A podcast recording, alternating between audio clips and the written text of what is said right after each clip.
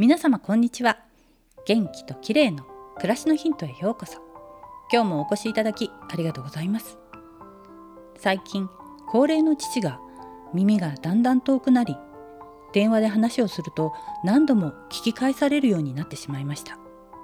年齢とともに高音域が聞き取れなくなるようです。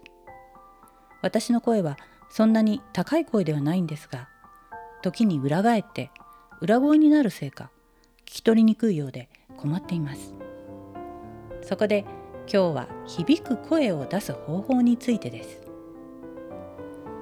子供の頃は口を大きく開けて大きな声を出すようにと言われた気がするんですがどうも声を響かせるにはあまり口を開けすぎない方が良いようなんです。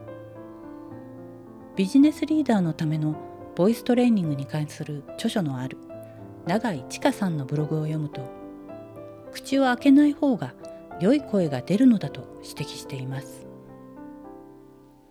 口を開けないで喋ると何を言っているのかわからないのではと思うんですが口を大きく開けると響きが散ってしまい良い声にならないんだそうです。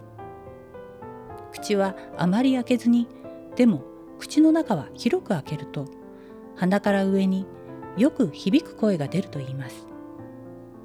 そして低い声。これが永井さんの考える説得力のある良い声なんだそうです。これまで大きな声を出そうとする時には口を大きく開けようとしていたんですがそれだと逆効果だったんですね。よく響く声を出すコツは口を母音の「お」の形にしてその形をキープしながら話すと良いそうです。こうすると鼻より上の響きが得られ遠くまで響く声を出すことができると言います。父と話す時にもなるべく低い声で口の開きを制限して響かせるように意識してみようと思います。この音声配信も心地よく響く声でお届けできるように頑張りたいと思います。今日は響く声を出す方法についてでした。最後までお聴きいただきありがとうございます。